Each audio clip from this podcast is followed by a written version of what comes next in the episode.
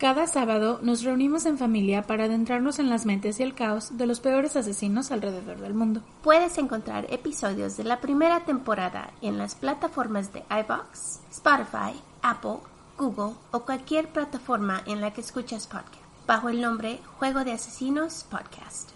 Estamos agradecidas con ustedes, nuestros oyentes, por dejarnos hacer lo que más nos gusta. Déjanos saber si te gusta nuestro trabajo. Búscanos en Facebook o Instagram como Juego de Asesinos-podcast. Si te gustó el episodio de hoy, la mejor manera de ayudarnos es dejar un comentario, tu like, compartir, dejarnos un review en Apple Podcasts o presionando seguir en las plataformas. De verdad, es muchísima ayuda. Advertencia. Este episodio contiene material que puede lastimar la sensibilidad de algunas personas debido a la naturaleza gráfica y explícita de los crímenes de este asesino. Se recomienda discreción. Fue encontrado culpable de asesinato en 1999 y llamado durante su captura el peor asesino en serie del mundo. 21 años después, su libertad casi llega y el país está furioso. Bienvenidos a Juego de Asesinos.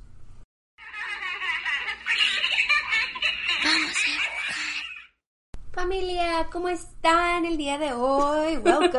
Woohoo. Hello. Are we ready? ¿Estamos listos para otra historia? Ya, ¿cómo están el día de hoy? ¿Cómo despertaron? ¿Amanecieron? So, Kiki y yo tomamos una mini vacation, sí. pero hicimos los episodios, así que ustedes siguieron escuchando todo normal. Yep. Así que recuerden, mis chicos, cuando ustedes nos dan el nombre de un caso, nosotros lo apuntamos en la lista. Y la lista está enorme. Entonces, sí tratamos lo más que podemos de llegar a todos los casos que nos están dando. Y, y, y cómo funciona, como lo hacemos normalmente, es que tomamos la lista, miramos cómo son las historias, si creemos que la historia va a ser larga, entonces la sacamos y si va a ser una mini eh, es cuando buscamos más porque algunas de las historias que ustedes nos dan casi la mayoría son largas así que hay veces que no sacamos sacamos una a la semana porque son largas y la lista pues va bajando Poquito, poco. poquito, sí. Así que tenemos esa, eso nosotros, tenemos una lista de largas y una lista de pequeñas y Vamos pegándole vamos una por a una. poquito. A mí, recuerden que estamos grabando ocho, alrededor de ocho episodios por mes, más aparte los dos episodios extra de Patreon al mes. Entonces, estamos ahorita así como que estamos tratando de pegarle a todos los, a todos los asesinos que nos van aventando. Honestamente, la lista es bastante larga, así que no se nos enojen. Por favor, ténganos un poquitito de paciencia, estamos tratando lo más que podemos. Si ustedes, como ya les había dicho antes, si tenemos, por ejemplo, nos dijeron un asesino y más de una persona lo pidió, si estamos viendo que se repite una y otra y otra y otra vez, usualmente usamos ese y lo subimos en la lista porque obviamente estamos viendo que ustedes lo quieren escuchar antes que cualquier otro que, que tengamos en la puerta. Ajá. Y también lo que hacemos es tratamos de hacer los países diferentes para darles un poquito más a ustedes. Así que escogemos una historia de aquí, una de los estados, aquí Estados Unidos, una de México, México, una de España. España. Así que tratamos de buscar historias que son Diversas. alrededor del mundo para que ustedes no se nos aburran. Ajá. Además que también estamos tratando, estamos tratando de incorporar también historias que no conocen, porque usualmente cuando es una historia muy conocida, muy famosa, pues ¿qué más podemos aportar nosotros en realidad? Right. Y hay O veces sea- que ustedes escuchan un podcast y luego nos escuchan a nosotros y luego escuchan otro podcast y si una, una historia es muy popular van a escuchar esa historia Una, varias dos, veces. veces, Así que tratamos de darles historias que son un poquito diferente, un poquito nuevas para ustedes que a veces nos dicen, oh my god, esa no la conocía, entonces a nosotros quedamos Goals. así como, oh my." Pero hay veces que ustedes ya se la saben y por y Sí. más que nada porque estas historias salen por todos lados, así que Sí. tengan paciencia. Les aseguramos que estamos Trabajando, trabajando esto, duro y por favor, téngannos un poquito de paciencia. Sí. Ya verán que pronto, pronto van a escuchar su historia soon, que quieren soon. escuchar y recuerden, tenemos para historias famosas hasta ahorita hemos hecho varias en Patreon. Ujú. Así que Para nuestra membresía más alta tenemos ya dos en el en el queue que es ah, Kemper y Dahmer Ujú. y viene uno, uf, chicos. Ay, Si yo les dijera. Déjenles cuento. Oh, no, no. No les puedo. Pero este, ya viene uno y está súper. ah, yo creo que Marta y yo nos divertimos con esas mucho más. Sí, y porque las están hacemos más largas. ligeras. Ya. Ya, pero igual están larguísimas, Sí. tienen mucha información, les traemos todo lo que encontramos y leemos libros, miramos películas y todo Sí. para darles una historia mejor. Así que, por favor, lleguen, vayan al Patreon y escuchen nuestras nuevas historias. Sí. O Ahora- nueva para ustedes sería. Exactamente. Además, este, a mí, los de la membresía abajo Ajá. de la más alta están teniendo un mini extra al mes. So, también esos están muy, muy buenos. Ya llevamos también igual tres. Primero hicimos la historia de Elena Jubani. También tenemos la historia de El vampiro de Cincota. Y el nuevo mini que salió la en esta semana, que fue el de La Hiena de Querétaro. Así que ya saben, si quieren escuchar estos episodios, ya están disponibles en nuestro Patreon. Yes. Obviamente, sin, si nos quieren apoyar de esa manera, estamos trabajando duro para ello y estamos poniéndolo en Patreon para que los puedan escuchar. Sí, les agradecemos mucho a los que tenemos, a los miembros que tenemos en Patreon ahorita. Muchísimas ustedes gracias. Nos ayudan muchísimo, así que gracias porque igual duramos muchísimo tiempo haciendo nuestro research y es bonito que ustedes nos estén apoyando tanto. Sí, muchísimas gracias a todos. De todas maneras, aunque no estén en Patreon, los queremos muchísimo. Muchísimas gracias por escucharnos cada semana, esperarnos, este, escribirnos, dejarnos mensajes. Recuerden que los likes y los mensajes en iBox son súper, súper importantes. Nos ayudan a pelear con el algoritmo y, y mostrarnos a más personas. Yeah. Igual en nuestras redes sociales, si pueden seguirnos ahí, ya que nuestros um, nuestras redes no son no son tan populares como lo es el podcast en iBox y Spotify. Así que ya lo saben, si nos quieren apoyar, si de verdad les gusta nuestro trabajo y lo que estamos haciendo, simplemente manita arriba, follow, comentario o compartir con alguien y ya con eso nos están ayudando un montón. Muchísimo. Muchísimo. Así que gracias. Sin ustedes no estuviéramos aquí. No. Es- estamos súper agradecidos con todos ustedes. Así que ya, por fin. Sí, Ahora vamos a cantar. ¿Están listas? Let's go. no somos profesionales, Ni locutores, ni narradoras, ni investigadoras, ni abogados, ni policías. ni especialistas de ningún tipo. Solo dos simples mortales a los que les gusta mucho el true crime. Y hacemos muchísima research para los casos que aquí se presentan. Usamos Spanglish porque nos fluye. Claro. Nuestro podcast es una combinación extraña entre true crime y risas, No nos reímos del crimen. ni de las víctimas. No, nos, nos reímos de nuestros malos ejemplos. Tonterías. Mala pronunciación. Mi. Entre otras cosas. Si en algún momento creen que el true crime y la risa no van de la mano, No somos el podcast para ti. Lo sentimos, de verdad no te vamos a gustar. Nope. Créenos, confía en nuestra palabra, somos una mala cita ciegas. I know, I'm sorry. Pero no te vamos a gustar. No lucimos igual que nuestro profile picture. Yeah. Pero te agradecemos que hayas intentado y esperamos que encuentres el podcast de tu agrado. Dentro de la plataforma en la que nos escuchas o escuchas podcast. Por fin. Ya, que larga está esa intro. Ok. Yo soy Marta. Y yo soy Kiki. Are you ready? Vamos a jugar. Luis Alfredo Garavito nació el 25 de enero de 1957 en Genova, Quindo, Colombia.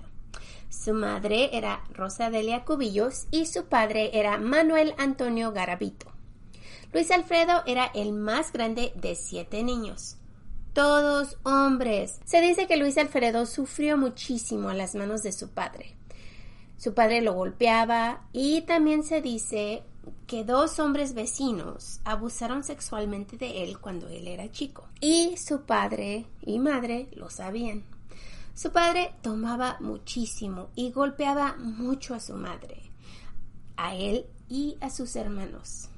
Según dice la gente que ella era una sexoservidora en Genova por mucho tiempo. Imagínate que triste vivir así y tener que hacer eso para poder ganar un poco de dinero para tus niños y tu familia. Sí, está difícil, la verdad. Y más con un hombre que te abusa así, tan feo. Pobre señora. Lo sé.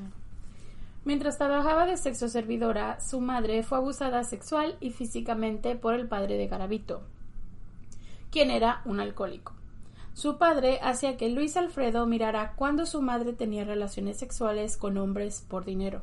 Y también dejaba que los tipos abusaran de él sexualmente, solo por agarrar un poco de dinero más de sus clientes. Su madre, que se la pasaba drogada, no lo defendía. Dejaba que fuera abusado él y sus hermanos. Claro que me imagino que ella vivía en un estado de pánico porque pues a ella le sucedía exactamente lo mismo. Y cabe mencionar que si vives en, una, en un lugar de violencia con un problema de drogadicción, muy probablemente ni siquiera estás mentalmente presente porque tú también estás pasando por violaciones y...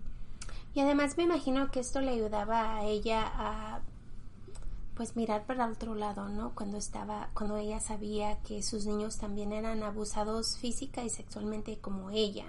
Entonces a lo mejor estar drogada le ayudaba a pues como no mirar lo que estaba sucediendo, pero sí lo sabía. Obviamente. Y Porque igual si ella lo salvaba, yo pienso que le iba peor. Igual es, es como, tú sabes que lo que está haciendo ella para trabajar no es algo que ella decidió hacer. O sea, ya si el padre es abusivo y obviamente todos tienen miedo y pues, ¿qué más van a hacer? Luis Alfredo se enfadó de tanto abuso. Decidió correr de su casa y vivir en las calles. Él tenía solo ocho años. Luis Alfredo encontró un pedófilo en la calle y este hombre le prometió comida y un lugar para dormir. El hombre tomó a Luis Alfredo de la mano y se lo llevó a una casa que estaba cerca abandonada. Ahí lo violó y lo golpeó. Unos días después, Luis Alfredo decidió meterse a una ganga. En la ganga tenía que robar cosas, carros y comida para mantenerse. Era una ganga de puros niños y adolescentes sin hogares, que también le prometieron mucha protección de las calles. Así que no solo recibía protección de pedófilos, pero también pues de la calle y, pues podía vivir. Comer y dormir en un lugar más seguro probablemente. Y una ganga es una pandilla. bueno, creo que así le dicen en otros lugares una pandilla. En inglés la palabra es gang. So usamos la palabra ganga. Más bien que ya es el spanglish. Spanglish. El spanglish está kicking in. Hay días que estamos más pochas que otros. Perdónenos. Oh, y ¿saben qué? Hablando de eso, de la pochez, haciendo un paréntesis de aquí, un break. Este, a veces, y les voy a decir esta porque ya nos juzgaron por ello, Marta. Oh. A veces suele pasar, y no sé si a ti te pasa, pero estoy leyendo en español y quiero decirlo en inglés y no lo digo ni en inglés ni en español y suena raro. y no es que estoy intentando sonar raro, es de que estoy tratando de hacer dos cosas a la vez. Yeah, no funciona. It happens. Pero lo sentimos de verdad. Cuando ustedes encuentren una palabra que dijimos mal, déjenos saber. Nosotras nos encanta aprender, nos encanta saber cosas nuevas y si ustedes nos pueden decir, hey, dijeron esto y, y la traducción es tal, perfecto, lo tomamos y obviamente con, con respeto, no sean groseros con nadie, pero es divertido cuando de repente nos cachan y nos dicen, oye, tú dijiste esto y ¿qué quiere decir eso? A veces no entiendo la mitad de lo que dicen y yo así como de, ups. Hay veces, hay veces que yo no conozco palabras en español, que a veces le digo, Kiki, ¿qué es esto? Y ella me dice atrás de las escenas, Ya. dice, es esto. Oh, ok, así que es muy proba- probable que lo haya dicho mal o, es, o, o lo traducí mal. Entonces, sí, por favor, déjenos saber. Ya, pero de verdad, no es con mala intención ni lo hacemos en mala onda, ¿ok? No, no, no, no. Así que discúlpenos, pero a veces eh, va a pasar. Nos gana la pochez. Ya, ¿qué más vamos a decir? Luis Alfredo empezó a trabajar todos los días. Empezó desde que tenía ocho añitos. Así que imagínese un niño de ocho años empezando a trabajar para poder comer. Qué tristeza, ¿no? Entonces, él lo hacía para poder vivir solo en las calles de Colombia. Se mudaba muy seguido de lugar a lugar para tener más protección. Y se hizo una noviecita. Ella se llamaba Teresa. Su novia Teresa tenía un niño y Luis Alfredo y el niño se llevaban muy bien. Sus amigos lo conocían como un hombre muy gentil que en oca- ocasiones se enojaba y era una persona totalmente diferente cuando lo hacían enojar. ¿Quién no, verdad? I mean, es que. Ok. No me voy a poner de parte del asesino, yo no. No quiero que suene como que lo estamos defendiendo, pero creo que es necesario darles cierto tipo de humanidad. Y la verdad es que esta niñez está muy cabrona. Y cuando tú creces, cuando creces después de ser violado, de tener una madre que tiene un problema con drogadicción, vives en la calle, no tienes techo, comida, todo es difícil para ti, dos, tres veces más difícil que para una persona regular. Creo que es un problema que no está tratado. O sea, en realidad no fuiste a un psicólogo, ni fuiste a un consejero, nadie te está ayudando a procesar tus emociones, nadie te está ayudando a sobrellevar pues la violación, el abuso. Entonces, ¿qué esperan de él? No estoy justificando, pero en realidad, ¿qué esperas de un adulto que tuvo una niñez tan comprometida y al final dices, pues ni siquiera fueron, ni siquiera es como que tiene derecho, no derecho, ni siquiera es como que tuvo tiempo para asistir a un tipo de, you know, consejero, psicólogo o alguien que le ayudara No. a procesar estas emociones. Y además que ponte a pensar que este niño se crió solo, desde Sí, sí, que era desde muy pequeño. hasta que era adulto, así que nadie lo enseñó a ser adulto, nadie le enseñó cómo ser como un adulto. Él solo aprendió en las calles con otros niños que vivían la vida de él, así que igual los dos no tenían buenas buenos ejemplos, así que hicieron lo mejor con lo que tenían. Y, y les voy a decir, muchas veces, no sé si lo has escuchado en inglés, a veces cuando dicen um, que hay asesinos que they just didn't stood a chance. They did not have a chance. No había un, no hay ni siquiera una pequeña posibilidad de que ellos pudieran haber sido otra cosa que lo que son ahora estos monstruos que conocemos. Sí, porque, Porque igual ya este viene niño, así. este niño es lo único que conoció y no tuvo no tuvo chance de ser algo más y es triste porque si te pones a pensar en todos los que la mayoría, no todos, No todos, ya. pero la mayoría tienen unas vidas horribles y siempre empezamos nosotros con nuestra historia, con su niñez para que vean qué tipo de persona eran de niños y cómo se hicieron estos monstruos. Igual, no estamos diciendo que lo que están haciendo es correcto, sino que es un poquito para que ustedes vean cómo es que estos niños tal vez tienen las vidas que tienen por lo que sufrieron.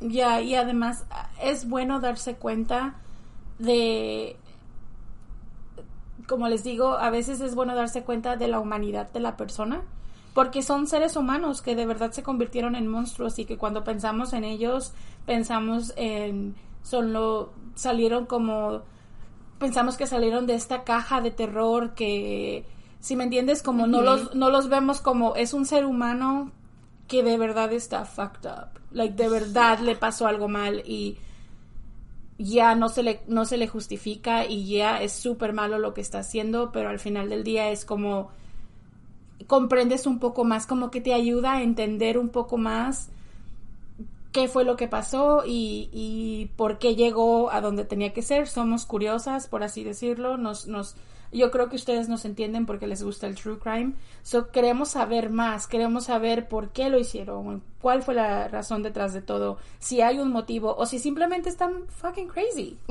que muchos de, que muchos de ellos sí, muchos de ellos solamente están fucking crazy. No tienes una explicación para ello, pero cuando dices, oh, ok, su infancia fue de verdad, literal, y perdón la palabra, una mierda, dices, bueno, ok, ya entiendo un poco de por qué es el monstruo que es.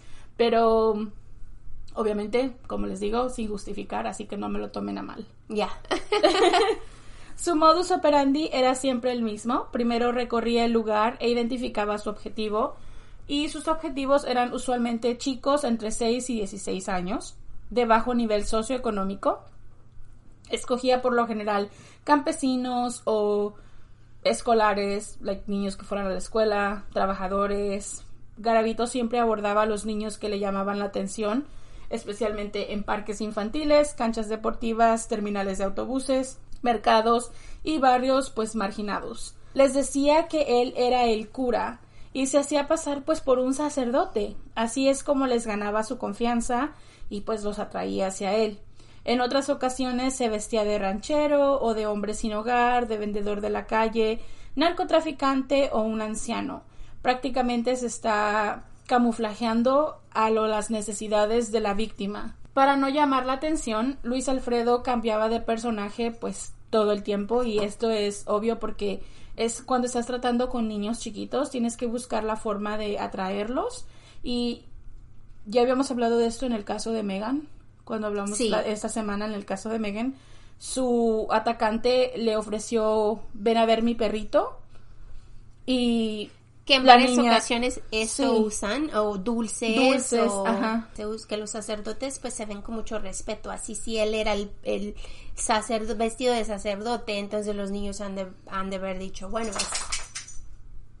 es sacerdote, entonces pues no hay por qué tenerle miedo. Ya, y déjenos saber si en Colombia, porque yo no sé si en Colombia es todo, tienen una religión como, digamos, la base, ajá, la más abundante, como por ejemplo en Estados Unidos, cristianos es la más abundante, en México, católicos es la más abundante, así que déjenos saber en Colombia si también es catolicismo o cristianismo o alguna otra que sea más grande, pues. Disculpen, el podcanino está ya... Haciendo su trabajo.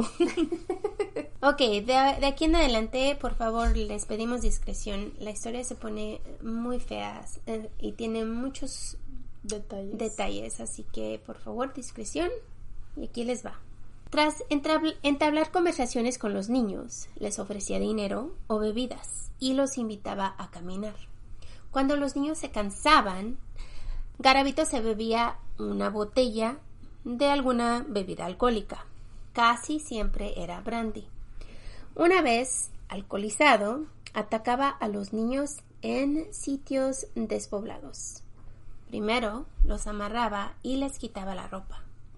Después se dedicaba a golpearlos.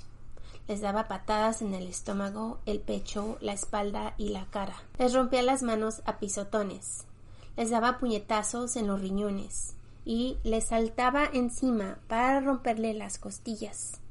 Luego sacaba un cuchillo y un destornillador y los mutilaba.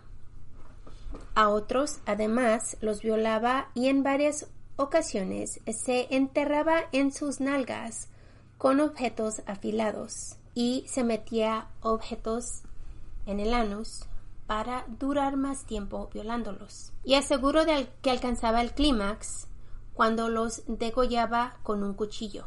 Les cortaba sus testículos después de muerte y se los metía a la boca. Después abandonaba a los niños totalmente desnudos en descampados, donde se encontraban decenas de cadáveres juntos con mordidas en todos sus cuerpos y señales de penetración anal. En muchas ocasiones se encontraban botellas de lubricante cerca de los cuerpos, junto con botellas de licor vacías. En ocasiones tan solo aparecían los restos óseos de los pequeños. Casi todos los cuerpos tenían señales de tortura y abuso que duraban muchas, muchas horas. Qué hijo de puta. Totalmente hijo de puta, imagínate. Me cae mal. peor que los demás. Este está arriba, de veras. Ya. En una entrevista con un periodista del diario Vasco, él estuvo sentado enfrente de Luis Alfredo para su entrevista de cara a cara, donde él afirmó que él no se consideraba peligroso y se refirió así a sus crímenes. Yo cometí una serie de conductas que infringen las normas penales y las morales. Soy un ser humano igual a cualquier otro, con fallas, pero no me considero peligroso. Cometí una cantidad de errores, de los cuales estoy bastante arrepentido y estoy pagando una pena. Esto es duro. Ya, no. No. O sea, un error es que se te caiga la bolsa de la basura y la tengas que recoger de nuevo. Eso es un error. Violar y desmembrar niños. Sorry. Todo por Un placer sexual. placer sexual. I'm No, sorry. eso no es. Eso no es un error. No. I'm sorry. Luis Alfredo fue condenado a tan solo 40 años de cárcel, más de 200 niños asesinados, algunos de ellos sin identificar todavía, cuyos restos se guardan para ser analizados en cajas de cartón apiladas. Luis podría abandonar la cárcel en el 2023 por buena conducta y colaboración con la justicia, a sus 68 años. Luis Alfredo podría haberse beneficiado con la libertad condicional debido a que la ley otorga una rebaja de pena a los 25 o 30 años de prisión si el preso estudia, trabaja o escribe un libro. Cuando se despidió del periodista, la bestia le dio recuerdos para sus hijos. Escalofriante. Imagínate que un hombre así te dé unos recuerdos para tus niños. No. Eso solo de que esté pensando en tus niños es una cosa horrible. Porque tú sabes que es un pedófilo que solo piensa cosas horribles. ¿Sabes dónde está su mente? Right. Y es como, es como tratar de descifrar esa, como este pensamiento horrible que tiene en su cabeza, porque tú sabes que lo está pensando y sabes lo que ya hizo y lo que probablemente está pensando hacer después de. Sí, eso, y solo con pensar que en unos, en unos poquitos años es- va a salir, es horrible pensar que lo van a dejar libre Así nada más. así nada más. Durante los noventas, muchos niños colombianos empezaron a aparecer muertos en las calles. Muchos niños no fueron reportados como perdidos y los cuerpos que fueron encontrados estaban brutalmente mutilados, con señas de de abuso sexual. En 1997 se descubrió una tumba que contenía 36 cuerpos de niños cerca de Pereira, esto empezó la búsqueda del asesino más grande de la historia de Colombia. En 1999, Luis Alfredo fue arrestado. Tenía una historia larga de problemas con alcohol y problemas mentales. Todo comenzó en 1992, donde muchos niños empezaron a desaparecer de las calles de Colombia debido a la guerra civil que estaba ocurriendo en ese tiempo, que ya llevaba pues muchas décadas y muchos niños en Colombia que eran muy pobres y no tenían hogar y eran huérfanos eran traídos a esta pues guerrilla.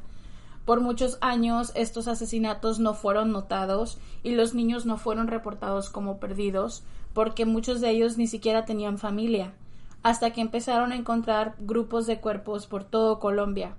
Aún así, las autoridades no le ponían atención al problema, hasta 1997, cuando encontraron la tumba de los 36 niños.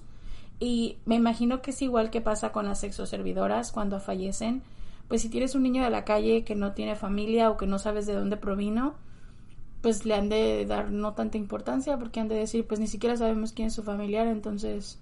Y además, si, si te pones a pensar que son niños que, que pues no tienen padres, no tienen hogar, no tienen nada, y igual como él creció sin, sin hogar y, y sin nada, estos niños viven en la calle, así que no tienen personas que los extrañan si algo No. les pasa. Pero igual, Qué triste. en una guerra de este tipo, también usan a los niños para para pelear en las guerras y se usan en todo el mundo, usan a los niños pequeños y los enseñan dizque, a disparar y a que ayuden en la guerra, pero estos niños son eso, son niños. Y, y después de que muchos se mueren y muchos desaparecen, pues nadie se da cuenta hasta que no encuentran algo enorme como una tumba de 36 años, hasta que por fin dicen, ok, O algún problema. hay un problema en- ahorita que son 36 niños en una tumba, mm, tal vez algo les está sucediendo, ¿no? Pero qué horrible que te esperen tanto a tiempo para darse cuenta. Sí. Tantos niños que perdieron mí- la vida. Hasta siento que es como demasiado triste que haya niños en la calle.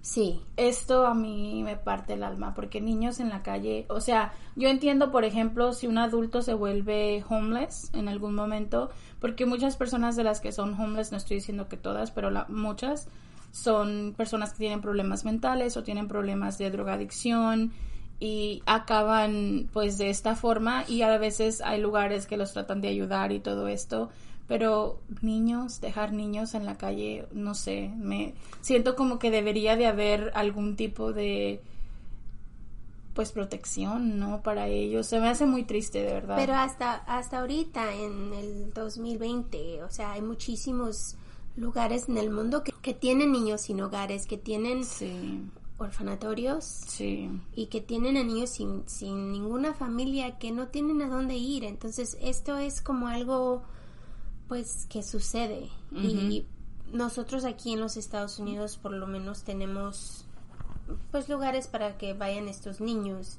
Hay adultos que no tienen hogares, claro, y hay niños que no tienen hogares con padres, pero que veas muchos niños en la calle es raro. Es raro. Sí, me imagino que sí los hay, pero es muy raro. Ujú. Entonces me Usualmente son adolescentes, pero no niños, niños. O sea, tú no ves a un niño de 8 años en la calle. No. viviendo en la calle. ¿Sí me entiendes? Los recoge siempre. Usualmente los recoge el gobierno. Y no estoy diciendo que el sistema que tenemos para los niños foster es el mejor del mundo, pero siento que por lo menos estamos Es algo. tratando de hacer algo por ellos. Porque no sé, me da mucha tristeza de verdad saber que un niño está en la calle pasando hambre y frío y. Igual como cuando yo, yo viví en México cuando estaba 18 años y en Puerto Vallarta y había muchos niños que estaban en la calle a las 8, 9 de la noche, 10 de la noche y las niñas vendían rosas para los you know, para los las parejas que iban caminando el malecón y me, yo me siempre me topaba con una niña y ella siempre traía rosas y yo siempre le platicaba y igual me mentía para vender sus rosas o no sé, pero yo ver una, a una niña de 8 o 9 añitos en la calle a las 10 de la noche vendiendo rosas se me hace muy triste porque esa niña debería estar en casa dormida. Pero igual ella decía yo tengo que vender estas rosas para poderme irme a mi casa y, y la no sé si sus padres la, la ponían a trabajar para que ganara dinero para la familia O alguien le estuviera abusando para vender rosas. para vender rosas, nunca sí, sabe. nunca nunca sabe, pero eso no fue hace- fue hace poco tiempo y, y, pues me imagino que con los videos que miramos en Facebook y que y por todos lados se miran muchos niños que todavía están en las calles vendiendo. De verdad que me da mucha tristeza. Y es, muy triste porque eso no debería de, de No. suceder, pero sí, sí lo pasa. Creo que, que como sociedad le debemos mucho a esos niños que viven en la calle. Sí, pobrecitos. Pobrecitos, Qué sufrimiento, ¿no? Sí, así que ya saben, si conocen a algún niño de la calle, traten de, aunque sea darle una monedita. A lo Sí, mejor, porque a lo mejor como dicen por ahí, a nosotros no nos sobra, pero igual a ellos sí les hace mucha falta. Y Y yo pienso, yo siempre pienso en la, en la karma buena, así que Sí. cuando puedo, yo siempre trato de ayudar. sí, traten de ayudarlos, porque sí está muy triste. La verdad sí, sí me se me hace, me parte el alma porque yo veo, o sea, yo veo a mi hijo y digo, yo no me imagino un niño de su edad en la calle. No, es muy triste. Muy triste, demasiado. En 1998, afuera de la ciudad de Génova, dos cuerpos desnudos fueron encontrados juntos en una colina. Al siguiente día, a solo metros de distancia, otro cuerpo de un niño fue encontrado. Los tres niños tenían las manos atadas, tenían señales de abuso sexual. Sus cuellos estaban cortados severamente. Tenían moretones y cortaduras en sus espaldas, genitales, piernas y glúteos. La arma del asesino fue encontrada cerca de la escena con una nota que tenía escrita solo una dirección. Cuando llegaron a la dirección, encontraron a la novia de Luis Alfredo. Ella les dijo que no había mirado a Luis Alfredo por meses, pero sí les dijo que había dejado una bolsa con ella que contenía sus pertenencias. ¿Y qué les hemos dicho, Marta? No dejen bolsas, bolsas encargadas con nadie. No, al revés. No acepten No cosas de acepten la- cosas de nadie. No le cuiden la caja a nadie. La ni caja, las bolsas. la bolsa, Nothing. nada. No acepten nada de los amigos. Sorry, van a perder tal vez muchísimos amigos así, pero nunca saben qué, ¿Qué es hay lo en que estas cajitas estas cosas. misteriosas? bueno, en la bolsa encontraron fotografías de niños, un diario con detalles de los asesinatos, marcas de conteos de las víctimas. Esta información de verdad los llevó a la casa de Luis Alfredo, pero pues la propiedad estaba vacía. Los detectives pensaron que estaba de viaje o tal vez buscando a una nueva víctima. Unos días después fue encontrado y arrestado por un cargo que no estaba relacionado con los crímenes, cuando lo acusaron de violar a un joven. Un hombre sin hogar lo miró y pues vio lo que estaba sucediendo y rescató a este chico. Luis Alfredo fue arrestado y duraron un poco más para darse cuenta que tenían al asesino más peligroso de Colombia preso. Qué triste, ¿no? Porque igual tantas víctimas y sin saber lo que tienes enfrente Ya. de ti. Ya. Y así es como Y, y te voy a decir que sucede muchas veces. Sucede más, es más común de lo que tú crees. Y, I mean, sorry, mis referencias. Bundy, cuando lo atraparon, no sabían que era él y después dijeron, cuando no quería dar su nombre, y después dicen, oh, fuck. Tenemos a este like, asesino en serie, you know, Muy que, que es- famoso. que está súper aterrorizando a toda la ciudad y a varias ciudades de varios estados y ni siquiera sabían. Y el, el a mí el policía que lo detuvo simplemente lo detuvo por haber manejado extraño. Entonces nunca sabes. A veces no es ni lo que tú crees y ve. Ah. un monstruo completamente. Luis Alfredo es comúnmente conocido como la bestia. Durante siete años secuestró, violó, torturó y asesinó a más de 200 niños en Colombia. Y es el mayor asesino en serie de niños de la historia de la humanidad. Fue arrestado el 22 de abril de 1999, cuando confesó a sus asesinatos y le dio detalles a los policías. Según él, estaba llorando.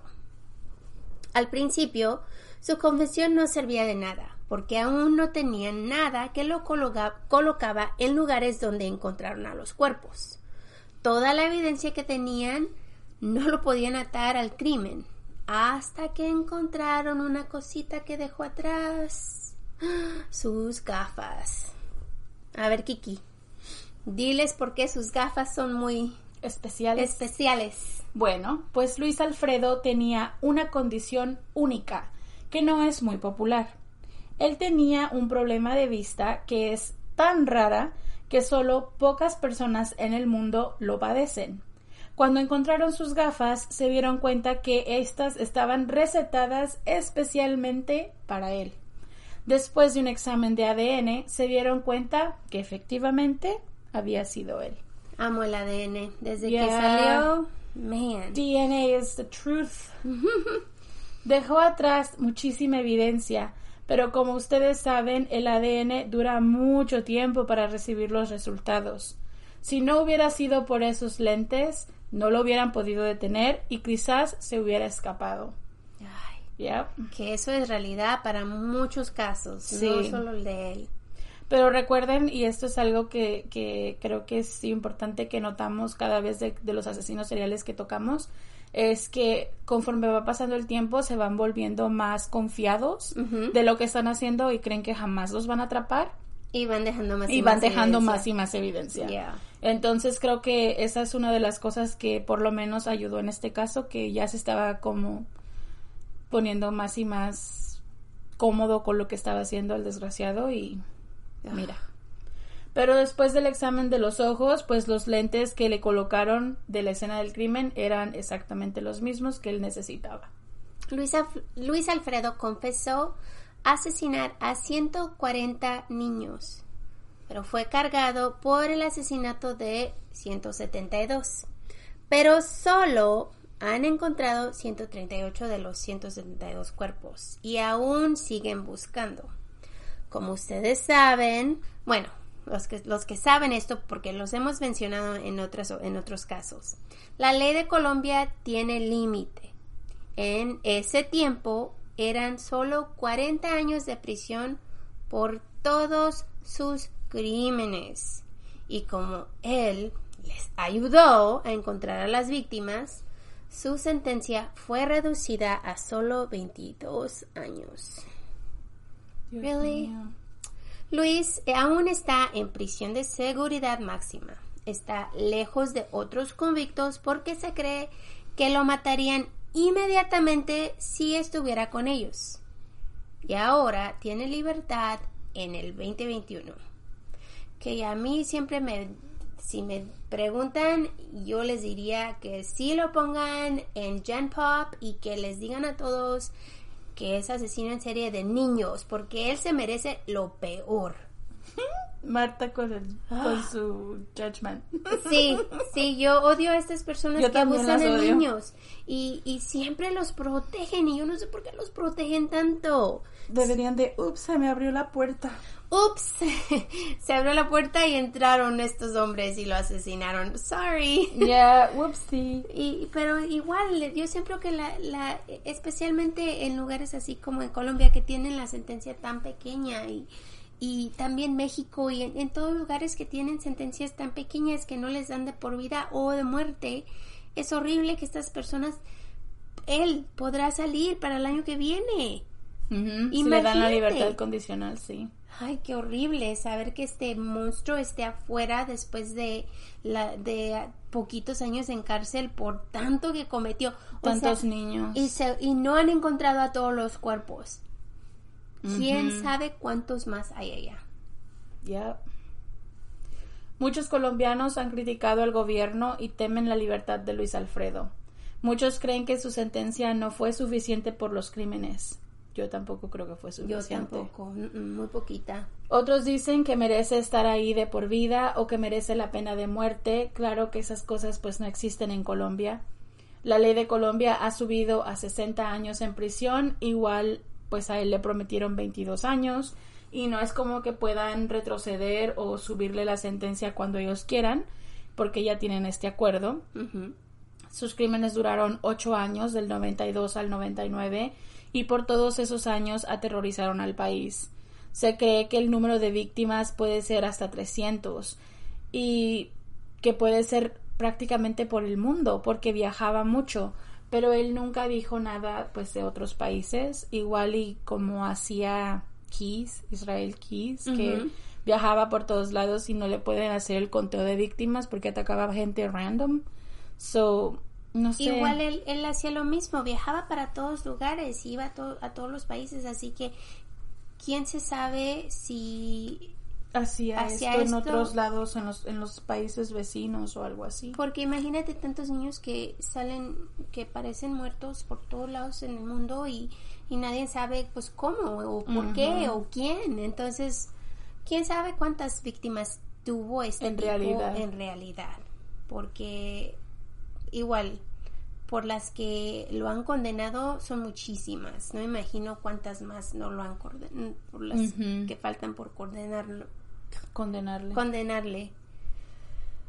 La magistrada Hilda Benavides, presidenta del Consejo Seccional de la Judicatura del César, señaló que en este momento se está recopilando la información en diferentes despachos sobre posibles procesos pendientes para evaluar el caso de Luis, que deberían llegar al juez para una eventual decisión. Ninguno de los organismos confirmó su actualmente, si actualmente hay una solicitud de libertad condicional en curso, así que aún no ha metido su solicitud. quién sabe si lo va a hacer, quién sabe si tiene miedo de hacerlo. Ya, porque igual, eh, creo de esto estábamos hablando el otro, el otro día, Marta y yo, cuando estábamos haciendo el, la investigación. Y le decía yo a ella que es muy posible que no intente salir. Hay muchos asesinos que después de que están en prisión creen que es más seguro para ellos mismos quedarse encerrados, ya que cuando salgan el, el odio público puede ser mucho peor. Y más en este caso en que este tiene caso que mucha tiene, populi- ajá. popularidad. Entonces es muy posible que si sale de prisión la gente lo quiera linchar y que bien merecido se lo tiene, lo Yep. siento. Entonces, a lo mejor, pues igual y este es el, a mí lo que pueda pasar, que él decida no salir de prisión, porque es mucho más sencillo quedarte adentro que salir a que te linchen, ¿no? Right. Especialmente si algunos de estos niños tienen ah, familiares que están todavía sufriendo lo que sucedió con sus bebés, ¿no? O even, o even simplemente gente que le da coraje, como a nosotras, que nos encabrona que esta gente nada más ande por la calle lastimando niños Y inocentes no y no reciban un castigo pues ejemplar o por lo menos recibir este vida en prisión. O sea ya por lo menos si no tienen algún tipo de de ¿cómo se dice? pena de muerte por lo menos tener una sentencia de por vida en la cárcel. No les digo que todos los you know hay porque yo entiendo que hay países que creen en la reformación y estas cosas pero yo siento que un monstruo como este ya no tiene reformación. Tiene una infancia horrible no tiene nada tratado no tiene o sea, de verdad, he didn't stand a chance, se convirtió en lo que tenía que ser y es una bestia y es un monstruo y no va a cambiar Y- después de todo este tiempo. Y en muchas ocasiones les han preguntado a pedófilos de por qué hacen lo que hacen y si tienen la oportunidad de hacerlo nuevamente, muchos de ellos dicen que sí, porque esto de tratar de ayudarlos, a ellos, ellos han dicho en entrevistas que ellos no pueden ser ayudados, que ellos piensan de una forma y que así siempre están pensando. Así que este hombre es así y tal vez tanto tiempo en la prisión no le ha hecho nada y cuando salga tiene la oportunidad lo vuelve a hacer otra vez. Igual como la, en la historia de Megan's Law que apenas hicimos. Sí. El tipo salió de la cárcel después, Después de haber de haber violado a una niña y cuando salió lo volvió a hacer. O sea que ellos Y no esta les... vez escaló, o sea, no nada más violó a Megan, pero la Pero la asesinó. asesinó. Ujú. Entonces, eh, ¿qué, qué? No estamos diciendo que a lo mejor no existen las reformaciones, pero este tipo de problemas yo no creo que tiene una reformación. Más bien creo que como él ya cometió asesinato, ya cometió violación hacia, hacia estos niños, Está no va, de él. ya no va a haber psiquiatra ni psicólogo en el mundo que le quite esto. Y creo que una sentencia de por vida por matar 200 niños, I mean, o 100 niños, aun si hayan sido dos niños, el quitarle la vida a alguien que es tan pequeño, Tan inocente. tan inocente, a mí, de por vida simplemente, quédate encerrado en la prisión y no salgas de ahí más. Esta solicitud que él pue- pues podría presentar con sus abogados es vital para que el juez llegue pues siquiera a evaluar la posibilidad de concederlo o no. Y según explicó CNN en español, Juan Diego Melo, abogado penalista con el magistrado de Derecho Penal y Ciencias Penales, en el caso de que exista esta solicitud, entonces el juez estaría pues evaluando dos puntos, mirar si el condenado cumplió o no las tres quintas partes de la ejecución de la pena, que son los 22 años, y analizar las condiciones en las que lo hizo mientras cumplía la condena, es decir, cómo se comportó, si presentó manifestaciones de arrepentimiento y resocialización. Pero pues ahí es donde entrarían como estas rebajas por estudio o trabajo y la pena impuesta que no debe de perderse de vista, pues enfatizó el abogado, fue de 40 años.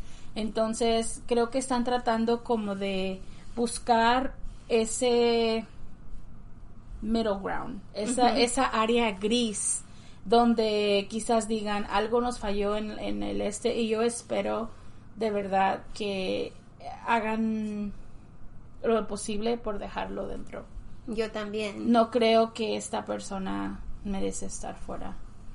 Melo también advirtió, advirtió, que hay que considerar si Luis Alfonso todavía representa un riesgo para la sociedad y para el Estado. Yo creo que sí. Mm, yes, yo digo que sí. Y ese peligro que queda, que pueda representar le importa al Estado y en parte eso justifica la actitud de la Fiscalía de preguntar si hay otras investigaciones, en contra de Luis Alfredo por hechos que lo puedan conectar a otro delito sexual o a otro homicidio o a otro secuestro de menores para llegar a concluir que este personaje es un peligro para la sociedad y es un riesgo. Así que me imagino que si encuentran algo más, lo van a usar. Aquí les voy a dar otra vez yo mis referencias de Bundy. Lo siento. lo siento. Como en el caso de Bundy, los abogados lo que hicieron para amarrar bien que no saliera de prisión ya nunca más, lo que hicieron fue darle sentencias separadas. Es decir, separaron los casos de las víctimas y le hicieron uno, dos, tres casos. Entonces, cuando él se presenta a corte, pues, fue el caso de la cuando quiso secuestrar a Candace. Después le hacen otro otro caso más por las víctimas fallecidas y después vuelve a asistir a corte por la niña de 12 años, que es la que amarra por completo la sentencia de muerte, que creo que esa es una forma inteligente de las autoridades de detener a una persona, cargarlo por diferentes cargos con con casos separados. Entonces me imagino que lo que está buscando la justicia colombiana es encontrarle un caso por el cual no le hayan cargado, llevarlo a juicio y de esa forma hacer una nueva condena que no tenga que ver con esta de 22 años porque es una víctima diferente a la que ya se hizo antes, vaya.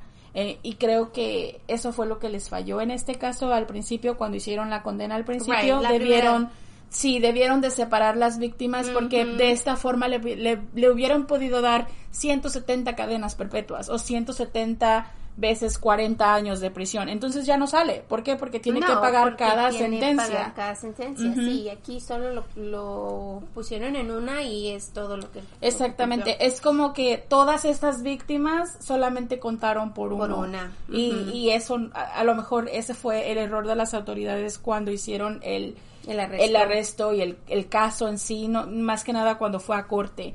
Y, y creo que esas son de las cosas que después a largo plazo, como ahora, las personas que lo arrestaron posiblemente ya ni siquiera están en el poder. No, y entonces ellas han fallecido y pues es, diferente ahora. y le dejas el caso a un juez total y absolutamente diferente que ahora se las tiene que arreglar para tratar de asegurarse que este animal no sale. Pero igual fue hace 20 años, así que las leyes han cambiado un poquito, ojalá mejoraron. Sí, ojalá que sí. estas cosas no, no tienen que suceder y tienen que ser diferentes, las leyes tienen que cambiar. Sí, especialmente para personas como él. En el caso de que sí existan más investigaciones y sean casos diferentes a los que ya se tiene condena, entonces las autoridades tendrían primero que evaluar las acciones y ver si no se han prescrito dado que ocurrieron en los noventas y si la fiscalía cuenta con los elementos probatorios necesarios para investigarlo, llevarlo a juicio, comprobar la responsabilidad y finalmente conseguir otra condena. I mean, estamos hablando de tener evidencia contundente, física. Y ya son 20 años. Y son 20 años. encontrar evidencia es tuvo que haber estado salvada en un lugar bien, bien seguro y para poder hacer la conexión. Y claro que entiendo que tengan que encontrar pues mucha más evidencia y probablemente de esta forma le puedan dar más cargos por los crímenes de los chicos que aún no han sido identificados o encontrados. Pero pues a lo mejor esto es demasiado, es esa línea delgada donde no sabes si algo se va a solucionar o no. Y pues ojalá que este hombre pues no, no, no dejen en libertad, ojalá y no quede libre, porque siento que si eso sucede, quizás algo malo va a ocurrir. Bueno, si es que alguien no lo asesina cuando salga, porque... A mí cualquiera de las... sí, I mean, yo siento que si sale va a acabar linchado por ahí, porque la gente de verdad le tiene bastante odio y quien no.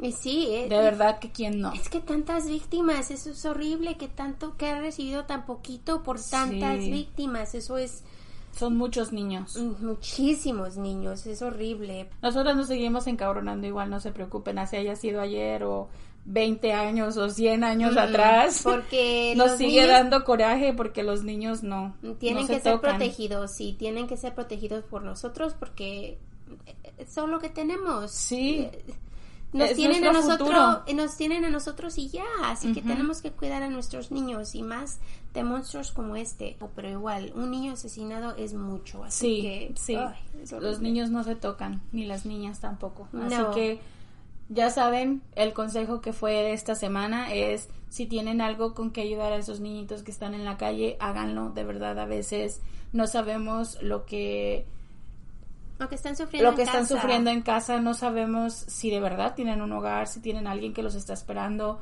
si los están abusando.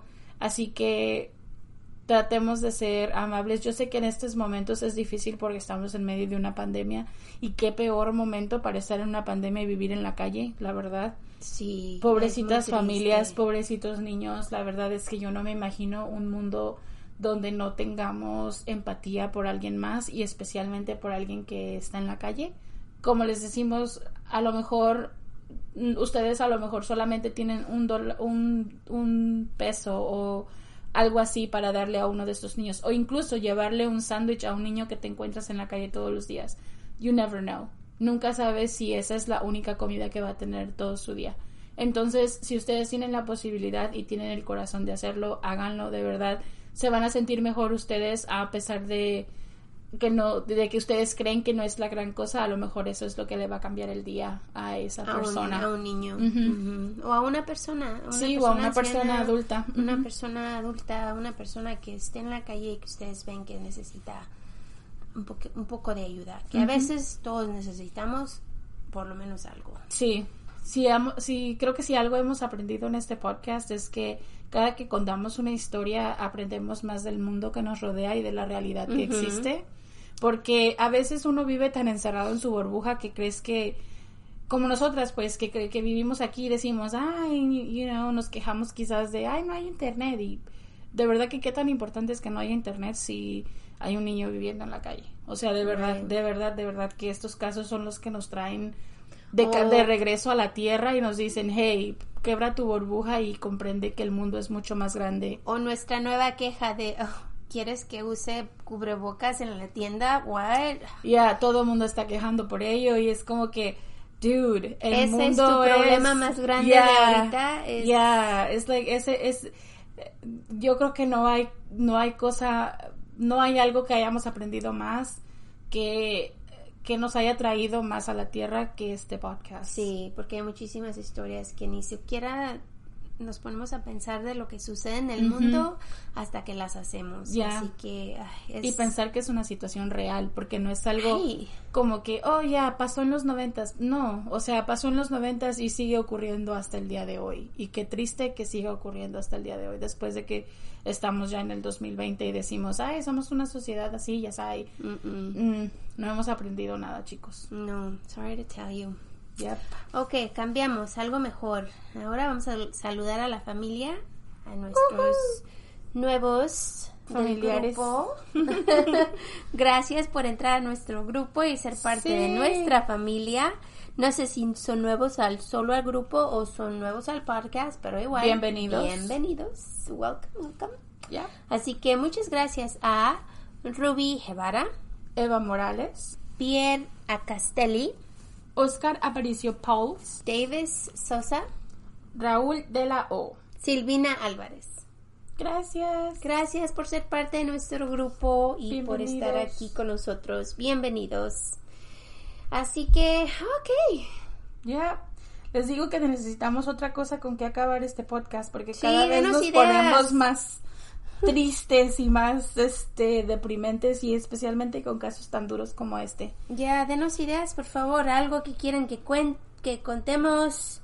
Algo que Quieren que ustedes hagamos- nos quieren contar y nosotros lo decimos aquí. Estamos open uh, for suggestions. Sí. abiertas para las Sugerencias. Sugerencias. Pueden decirnos si quieren un QA, por ejemplo, que respondamos una pregunta al final del show. Ya. O algo así para cambiar el tema. Más bien, háganos una pregunta de algo que quieran saber. Nosotros las ponemos al fin de cada de cada episodio que hacemos y Vamos contestando respuesta. una pregunta a la vez. Así de esa forma cambiamos el tono del podcast. Porque Yes. tratamos lo más posible de quebrar estos momentos intensos, pero la verdad es que no se puede y está... Acabamos en nota abajo y es así como que los dejamos ir con el nudo en la garganta. Yeah, sorry. Así que gracias por estar con nosotros, los queremos sin ustedes. No estaríamos aquí. Así que tengan un lindo fin de semana, los queremos. Hasta y muy, muy pronto. Bye. Bye.